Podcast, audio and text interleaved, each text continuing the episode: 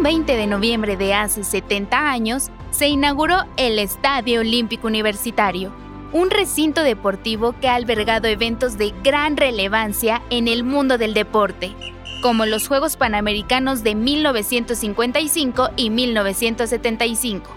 los Juegos Centroamericanos y del Caribe de 1954 y 1990. También fue sede de la decimonovena edición de los Juegos Olímpicos en 1968, donde la atleta mexicana Enriqueta Basilio Sotelo, campeona en los 80 metros con vallas y 400 metros planos, se convirtió en la primera mujer en la historia en portar la antorcha olímpica para encender el fuego del pebetero.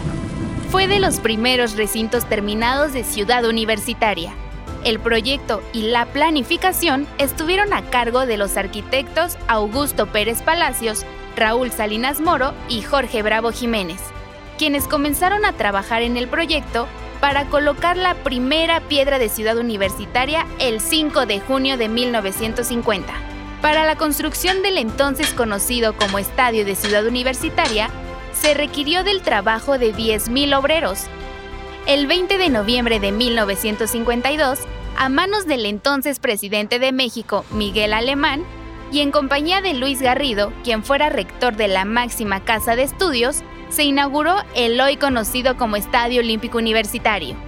La inauguración de la magna obra se realizó con la apertura de los segundos Juegos Juveniles Nacionales. Nueve días después, se disputó el clásico del fútbol americano estudiantil entre los universitarios y los politécnicos, en el cual los de la UNAM triunfaron con el famoso marcador de 20 a 19. El Estadio Olímpico Universitario se encuentra en el campus central de Ciudad Universitaria, por lo que también forma parte de la lista del Patrimonio Mundial de la UNESCO, un recinto que ha sido testigo de las emociones, tanto de deportistas como de aficionados, que ha vibrado al ritmo de los corazones de los Pumas que pertenecen a la universidad más importante del país, y que en cada uno de sus encuentros deportivos se siguen representando los valores de la UNAM, el acceso a la educación, la formación integral y la mejora en la calidad de vida de los universitarios. Celebremos los 70 años del Estadio Olímpico Universitario.